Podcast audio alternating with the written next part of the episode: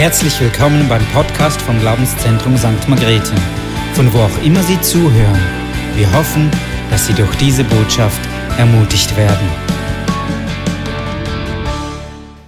Halleluja. Danke, Jesus, dass du da bist. Du bist so gut zu uns. Du bist so überwältigend zu uns. Voller Gnade und voller Liebe begegnest du uns, auch heute Morgen. Du lässt uns nie allein.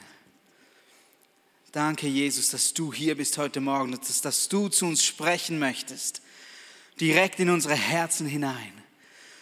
Und wir beten, dass wir offene Augen und offene Ohren haben, um dein Wort zu hören und unsere Herzen von dir verändern zu lassen. Amen. Amen. So schön euch zu sehen oder die Hälfte von euch zu sehen. So die obere, schönere, bessere Hälfte. Ja, wir sind mitten in der Serie. Ich bin, und jetzt stellt sich die Frage, ja was denn? Was bin ich? Und heute, wenn wir so in dieser Serie uns bewegen und die verschiedenen Ich bin-Aussagen von Jesus anschauen, kommen wir heute zu einer Aussage, wo er sagt, ich bin das Brot des Lebens. Und ich möchte dich bitten, wenn du die Bibel hier hast, dann schlag sie doch auf im Johannes Evangelium Kapitel 6. Wenn du sie nicht hier hast, darfst du auch gerne vorne äh, mitlesen. Es ist immer gut, wenn wir die Bibel dabei haben und aktiv darin blättern. So lernen wir sie auch immer besser kennen. Ich lese ab Vers 25. Und als sie ihn jenseits des Sees fanden, fragten sie ihn, Rabbi, wann bist du hierher gekommen? Jesus antwortete ihnen, wahrlich, wahrlich, ich sage euch, ihr sucht mich nicht, weil ihr Zeichen gesehen habt, sondern weil ihr von den Broten gegessen habt und satt geworden seid. Bemüht euch nicht um die vergängliche Nahrung, sondern um die Nahrung, die bis ins ewige Leben bleibt die euch der Menschensohn geben wird, denn diesen hat Gott der Vater versiegelt. Da fragten sie ihn, was sollen wir tun, damit wir die Werke Gottes wirken? Jesus antwortet ihnen, das ist das Werk Gottes, dass ihr an den glaubt, den er gesandt hat. Da sagten sie zu ihm, was tust du denn für ein Zeichen, damit wir es sehen und dir glauben? Was wirkst du? Unsere Väter haben in der Wüste das Manna gegessen, wie geschrieben steht, er gab ihnen Brot vom Himmel zu essen. Da sprach Jesus zu ihnen, wahrlich, wahrlich, ich sage euch, nicht Mose hat euch das Brot vom Himmel gegeben, sondern mein Vater gibt euch das wahre Brot vom Himmel. Denn das ist das Brot Gottes, das vom Himmel kommt und der Welt das Leben gibt. Da sagten sie zu ihm, Herr, gib uns immer dieses Brot. Jesus aber sprach zu ihnen, ich bin das Brot des Lebens. Wer zu mir kommt, der wird nie mehr hungrig werden. Und wer an mich glaubt, der wird nie mehr durstig werden. Aber ich habe es euch gesagt, dass ihr mich gesehen habt und doch nicht glaubt.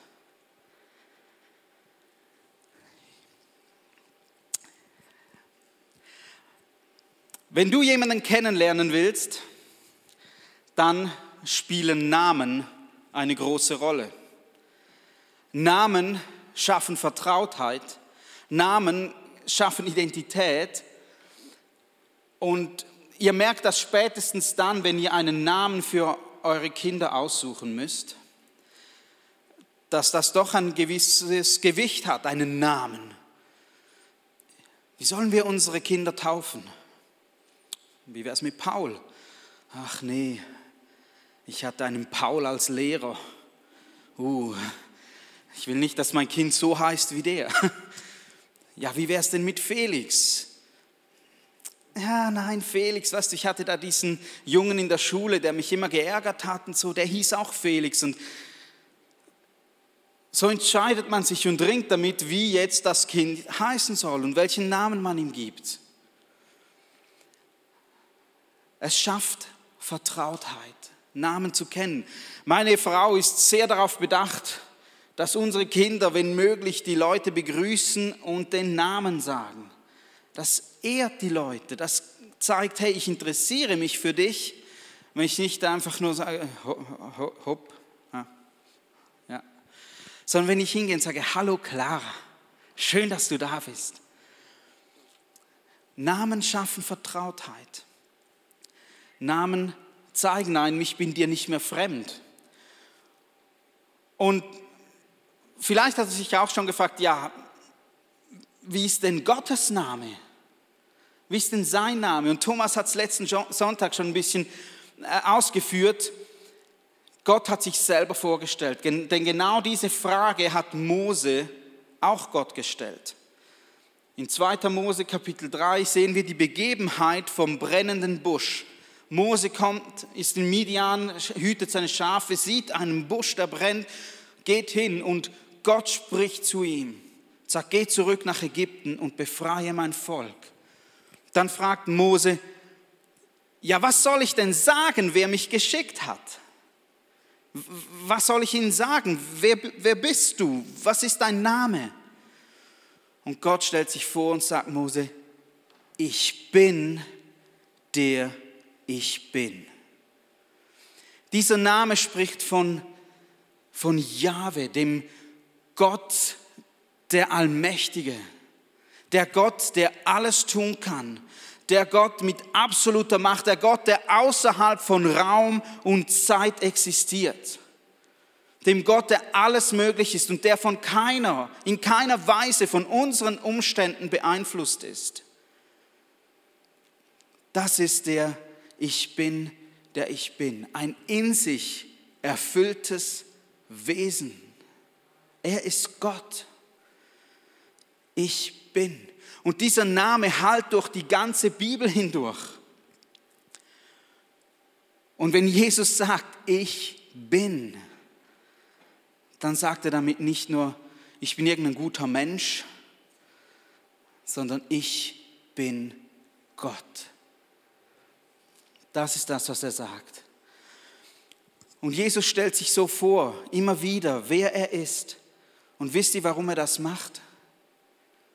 Er will in Beziehung kommen. Er verrät uns seinen Namen, weil er mit uns in Beziehung kommen will. Er will uns nicht fremd sein, er will nicht weit entfernt sein, sondern er will Beziehung schaffen.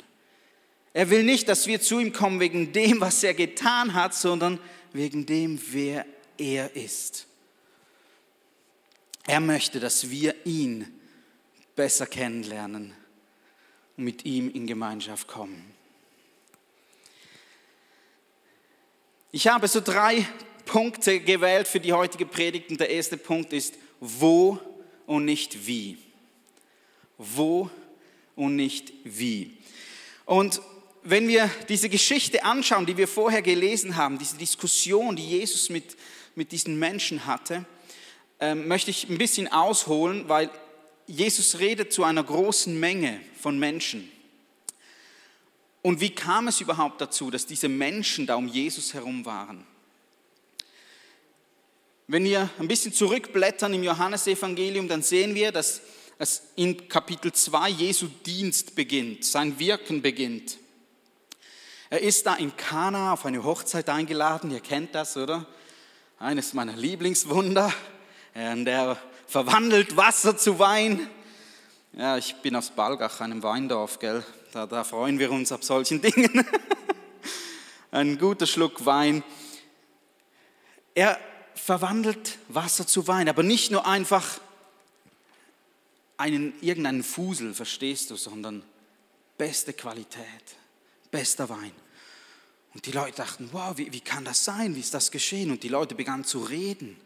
Hast du das gehört von Jesus? Hast du das gehört? Der hat doch irgendwie da Wasser zu Wein gemacht. Der stimmt das? Hast du das gehört? Und dann geht es weiter. Er trifft im Kapitel 3 trifft er Nikodemus, einen Schriftgelehrten. Und er diskutiert mit ihm. Nikodemus stellt ihm, dem Zimmermann aus Nazareth, eine Frage. Und Jesus tadelt ihm fast ein bisschen, sagt, weißt du das nicht, Nikodemus, wie man das ewige Leben kriegt? Du bist doch ein Schriftgelehrter, du solltest das doch wissen. Und er erklärt es ihm. Und wieder beginnen die Leute zu reden. Hast du gehört, Nikodemus?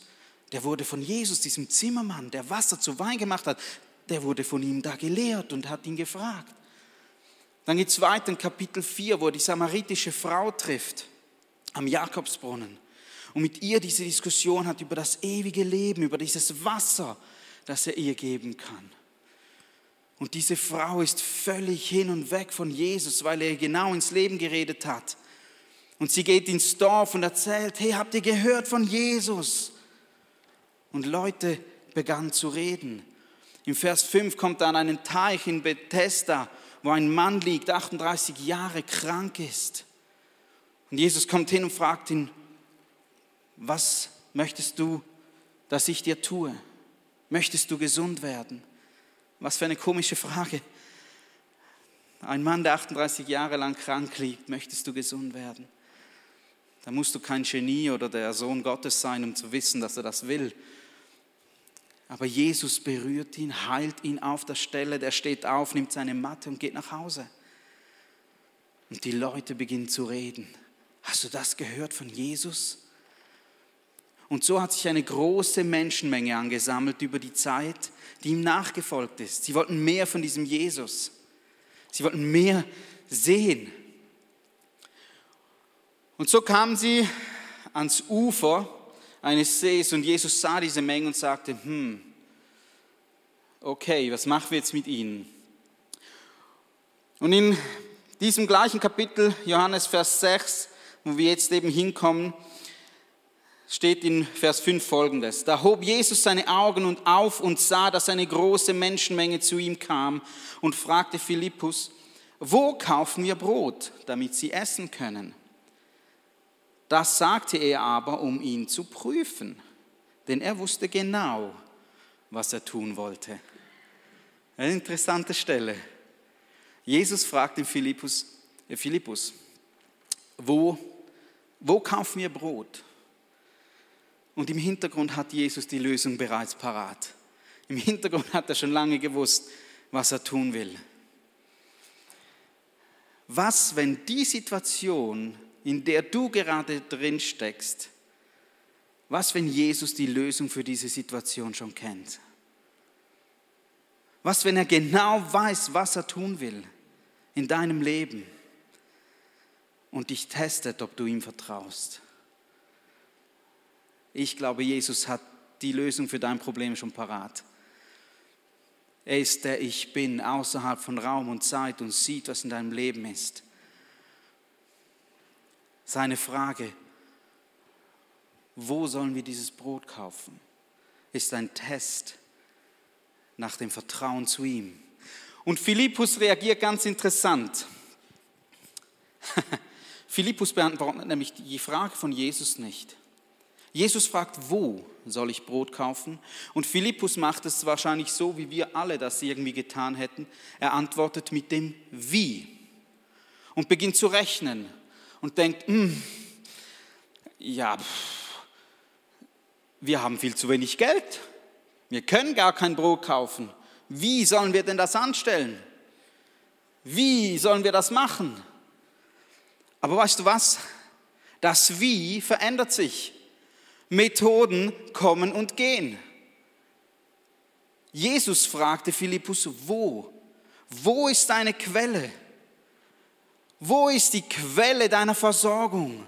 Woher nimmst du dieses Brot? Das Wie verändert sich. Wie wir Dinge tun, verändern sich. Ihr habt das miterlebt, überall in eurem Leben. Sei das in der Schule, sei das im Job, sei das sogar in der Gemeinde. Dinge ändern sich, wie wir das tun, ändern sich. Aber was sich niemals ändern wird, ist, woher unsere Versorgung kommt, wer unsere Quelle ist, wer uns die Kraft gibt. Wer ist deine Quelle? Wo findest du deine Kraft? Der Psalmist im Psalm 121 sagt, ich hebe meine Augen auf zu den Bergen. Woher kommt mir Hilfe? Meine Hilfe kommt vom Herrn, der Himmel und Erde gemacht hat. Wo ist deine Quelle? wo ist deine Quelle?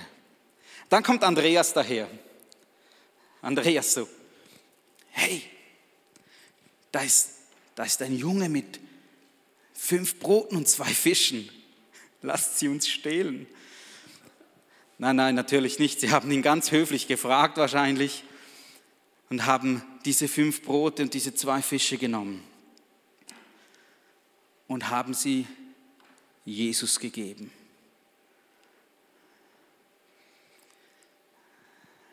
Gibt es Dinge in deinem Leben,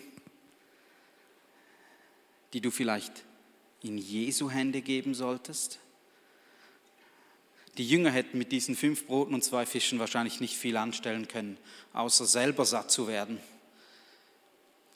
Aber sie übergaben sie in die fähigen und in die göttlichen Hände von Jesus.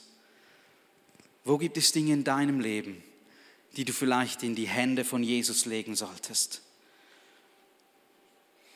Weißt du, manchmal habe ich das Gefühl, dass wir warten oder wir denken zumindest, wir müssten warten, bis wir an einen bestimmten Punkt in unserem Leben kommen, bevor wir etwas Jesus geben können. Wenn ich ein bisschen mehr Zeit hätte, dann könnte ich Jesus was davon abgeben. Wenn ich ein bisschen mehr Finanzen hätte, dann könnte ich Jesus was davon abgeben. Das ist nicht das Prinzip. Beginn mit dem, was du hast. Beginn mit dem, was du hast, das in Gottes Hände zu legen. Gib Gott etwas, womit er arbeiten kann. Gott hat, Gott hat aus einem Klumpen Dreck, in den er hineingehaucht hat, einen Menschen geschaffen. Was kann er mit dem Dreck in deinem Leben tun? Gib ihm die Möglichkeit zu arbeiten in deinem Leben. Starte mit dem, was du hast. Und die Menschen wurden alle satt. Und dann passiert etwas ganz Interessantes in dieser Gegend. Viel Essen blieb noch übrig und die Menschen haben wieder gesehen, was Jesus da gemacht hatte.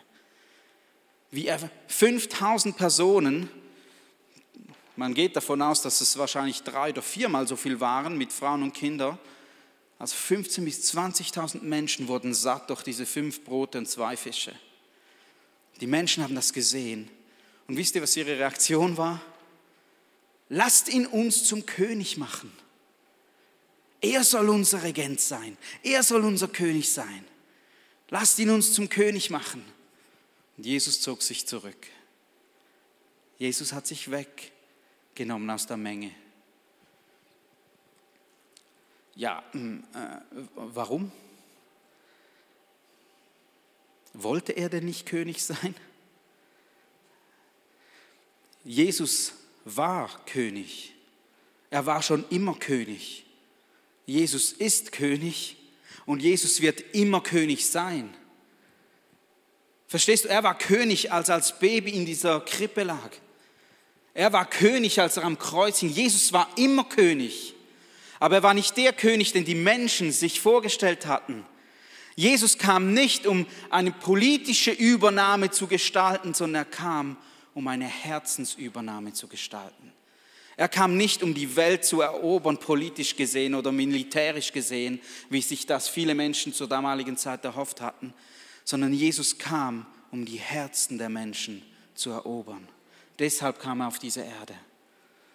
Er zog sich zurück wo ist deine Quelle?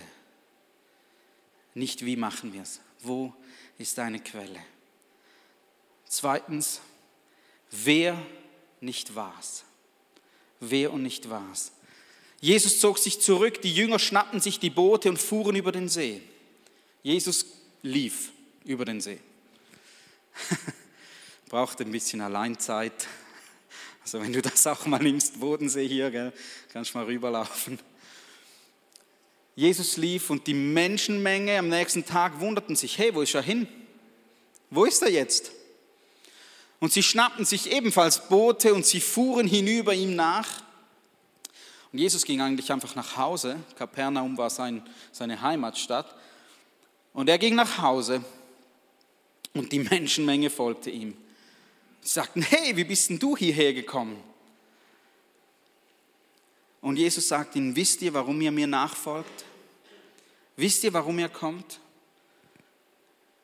weil ihr volle Bäuche habt, weil ihr von diesen Broten gegessen habt, weil ihr satt wurdet.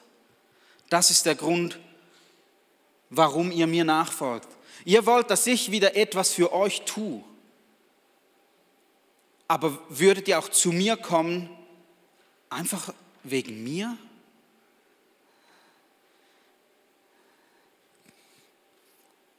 Ihr wisst, was ich tun kann. Ihr habt es mit euren Augen gesehen. Ihr wisst, was ich tun kann. Aber wisst ihr auch, wer ich bin? Wer ich bin, ist so viel größer als das, was ich tun kann. Ihr kommt wegen dieses vergänglichen Brotes zu mir. Ihr kommt wegen dem Nutzen, den ihr an mir habt. Ich wünsche mir Beziehung. Und da sind wir auch herausgefordert wie diese Menschen damals. Warum kommen wir zu Jesus? Hey, prüf mal dein Gebetsleben. Prüf mal dein Gebetsleben. Wie kommst du zu Jesus? Möchtest du viele Dinge, die er für dich tun kann? Oder möchtest du ihn besser kennenlernen? Und verstehe mich nicht falsch, wir dürfen beten, auch für Situationen, und wir dürfen Dinge Gott sagen, unsere Probleme ihm bringen, keine Frage. Aber wenn es nur das ist, dann ist es zu wenig. Dann ist es zu wenig. Gott möchte, dass du ihn kennenlernst und ihn besser kennenlernst. Weißt du, wir wollen sehr oft die Kraft von Gott, aber nicht seine Person. Wir wollen sehr auf die Wunder, die er wirkt, aber nicht der Person, von der die Wunder kommen. Wir wollen sehr oft die Krone und so wenig das Kreuz. Wir wollen sehr oft die Herrlichkeit. Aber wie sieht es mit dem Leiden aus? Und Jesus sagt, warum kommst du zu mir? Willst du auch, dass ich dich einfach satt mache? Oder kommst du wegen der Beziehung zu mir? Ich bin so viel mehr als dieses Brot, was ihr gegessen habt. So viel mehr. Warum kommst du? Und Jesus wusste, diese Menschen, die waren nicht nur physisch hungrig, das war das eine. Diesen Hunger hat er gestillt und hat gesagt, hey, ich könnte noch viel mehr Leuten den Hunger stillen. Aber ihr habt einen tieferen, einen seelischen Hunger in euch. Und genau diesen Hunger möchte ich auch stillen. Ich kann diese tiefste Sehnsucht in deinem Leben stillen.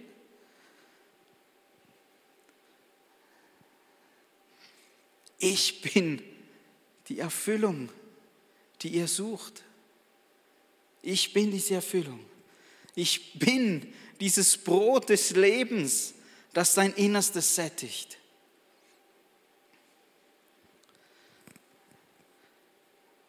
Und wisst ihr, was die Leute gefragt haben, als, sie, als er sich offenbarte als, dieser, als dieses Brot des Lebens, als der, der sättigt über das Physische hinaus?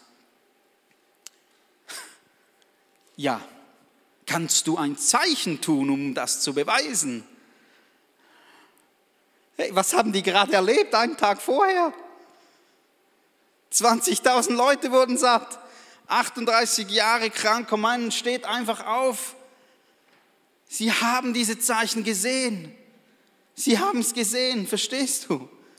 Sie sagten, hey, aber Gott gab uns, Gott gab unseren Vätern das Manna. Mose brachte ihnen Manna.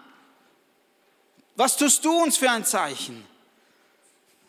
Und Jesus sagte, hey, erstens mal, es war nicht Mose, der das Manna brachte, okay? Es war Gott, der das Manna schenkt. Und dieser Gott, der Brot vom Himmel schenkte, das war damals in der Wüste, dieser Gott, der Brot vom Himmel schenkte, der hat mich zu euch gesandt. Das Brot des Lebens. Ich bin viel größer als Manna. Das ist das, was Jesus ihnen sagte. Bei diesem Manna waren ja gewisse Bedingungen geknüpft an dieses Manna. Sie durften, die Israeliten durften damals einfach nur Manna einsammeln, das für einen Tag reichte. Und manche hatten es nicht so genau oder hatten gedacht, ja, was, wenn es auf einmal ausgeht, haben mehr gesammelt und am nächsten Tag war es verdorben. Und weißt du, Jesus ist das wahre und echte Manna, das vom Himmel kam. Er ist dieses Brot des Lebens. Aber wie beim Manna wissen wir nicht, wie das funktioniert. Wir, sind, wir wissen nicht, wie die nächsten 30 Jahre funktionieren, wenn wir mit Jesus unterwegs sind, sondern jeden Tag, jeden Tag neu sollen wir von diesem Manna nehmen. Sollen wir in dieser Beziehung zu Jesus sein. Jeden Tag neu sollen wir uns erfüllen und sättigen lassen von Jesus. Und ihm vertrauen, Tag für Tag. Sie fragten ihn, kannst du uns ein Zeichen geben? Und er sagt ihnen, ich bin dieses Zeichen. Ich bin dieses Brot des Lebens. Aber ihr glaubt es nicht. Glaube ist der springende Punkt. Es ist interessant, wie die Leute reagieren. Sie fragen Jesus, ja, was, was müssen wir denn tun? Was müssen wir tun? Das ist eine interessante Frage. Sehr schnell ist unsere Reaktion, was müssen wir denn tun? Wie, wie, wie, können, wie, wie können wir das machen? Was, was ist unser Teil? Und so reagieren wir sehr oft auch auf die gute Nachricht von Jesus. Fast zu gut, um wahr zu sein. Was müssen wir tun? Und Jesus antwortete ihnen in Vers 29, das ist das Werk Gottes, dass ihr an den glaubt, den er gesandt hat. Glaube ist das Werk, das wir tun müssen. Glaube. Das ist alles? Das war's? Ist das meine Aufgabe? Ja. Glaube an den, den Gott gesandt hat. Glaube an Jesus. Das ist deine Aufgabe. Das ist das, was du tun musst, weil es ihm um diese Beziehung geht. Es geht ihm um diese Beziehung. Erkenne ihn, vertraue ihm, glaube an ihn. Weißt du, was ich festgestellt habe? Wenn wir Beziehung wegnehmen, dann wird vieles zur Pflicht und zur Arbeit. Dann tun wir Werke. Wenn wir die Beziehung außen vor lassen, dann wird der Gottesdienst zur Pflicht. Ah, schon wieder Gottesdienst. Zum Glück haben Sie jetzt auch einen 11 Uhr Gottesdienst. Kann ich wenigstens ausschlafen am Sonntag. Wenn wir Beziehungen weglassen, dann wird das Geben zur Pflicht. Zehnter, puh, ja, wenn dann was übrig bleibt, hey. Ohne Beziehung wird das Dienen in der Kirche zur Pflicht. Mann, dieser Druck, das ist so mühsam. Immer wieder aufstehen. Aber die Beziehung fehlt. Ohne Beziehung wird Kleingruppe zur Pflicht. Es nervt. Schon wieder ein Abend besetzt. Gott möchte, dass du zu ihm in Beziehung kommst. Er möchte nicht deinen physischen Hunger nur stillen, er möchte deinen innersten Hunger stillen, deine tiefste Sehnsucht. Und wie macht er das? glaube an ihn. Und jetzt magst du sagen, ja Björn, du sagst immer Glaube, Glaube, Glaube. Was muss ich denn glauben? Glaube, dass er der ist, der er sagt, dass er ist. Glaube, dass er der Gott ist, der Mose erschienen ist in diesem brennenden Busch. Glaube, dass er der Ich bin, der Ich bin ist. Glaube, dass er auf diese Erde kam, dass er an einem Kreuz starb, dass er ins Grab gelegt wurde und am dritten Tag auferstand und eines Tages wiederkommt, um seine Kirche zu holen. Glaube es. Glaube es von ganzem Herzen. Das ist das Werk, das wir tun sollen. Glaube es. Weißt du, was passierte? Ich bin so froh, dass ihr alle noch da seid. Bei Jesus liefen sie weg, als er predigte. Stell dir das mal vor, er war in einer Synagoge und er predigte und die Leute gingen, einer nach dem anderen ging.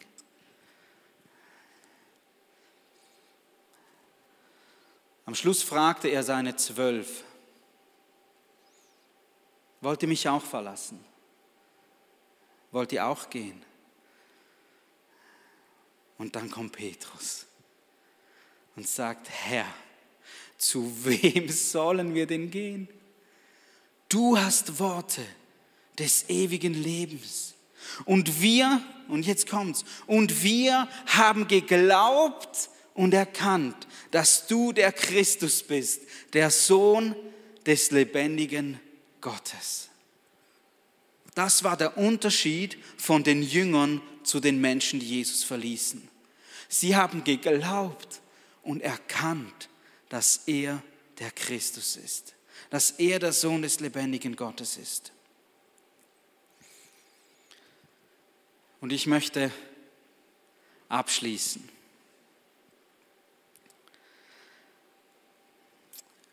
Weißt du, Jesus ist wirklich alles, was wir brauchen.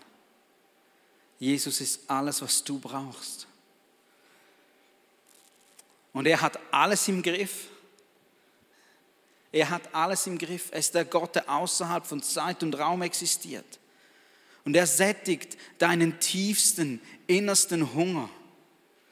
Verstehst du, ich weiß nicht, wie genau er das macht aber ich weiß, dass er meine Quelle ist. Ich weiß, dass meine Hilfe von ihm kommt, dass er mich sättigt, dass er mich erfüllt mit all dem, was ich brauche. Und weißt du, ich hoffe, dass wir eine, eine Kirche sind, die, wenn sie in die Welt hinausblickt, nicht urteilt und mit dem Finger zeigt, über Menschen, die noch nicht glauben, sondern dass wir sehen, dass da hungrige Menschen sind, die sich sehnen nach diesem Brot des Lebens. Sie versuchen es mit vielen anderen Dingen zu füllen, mit Beziehungen. Immer wieder neue Beziehungen, neue Beziehungen in der Hoffnung, diesen inneren Hunger zu stillen. Sie greifen zur Flasche, weil sie denken, sie können dieses Hungergefühl irgendwie dämpfen. Dabei sehnen sie sich nach diesem Brot des Lebens. Und weißt du was? T.D. Niles ist ein Pastor aus Sri Lanka, der hat mal Folgendes gesagt. Das Christentum besteht darin, dass ein Bettler einem anderen Bettler zeigt, wo er das Brot findet. Wir waren Bettler und wir mussten dieses Brot finden, dieses lebendige Brot, das Jesus Christus heißt. Und unsere Aufgabe ist es, anderen Bettlern zu zeigen, wo sie dieses Brot finden. Das ist das, was wir tun sollen. Und ich weiß nicht, wie es dir geht, ob du mit Jesus unterwegs bist. Und wenn nicht, darf ich dir ein Stück Brot anbieten heute Morgen? Auch dir am Livestream, darf ich dir ein Stück Brot anbieten? Und wenn du dich für Jesus entscheiden möchtest, dann kannst du folgendes Gebet mit mir sprechen. Gott, ich danke dir, dass du mich unendlich liebst. Mir ist klar geworden, dass ich dich nicht im Zentrum meines Lebens hatte. Ich bin schuldig an dir geworden und das tut mir leid. Danke, Jesus, dass du mir meine Sünde und Schuld vergibst. Ich kehre um von einem Leben ohne dich und ich glaube an dich und sage, mein Leben gehört dir. Du darfst es bestimmen. Amen.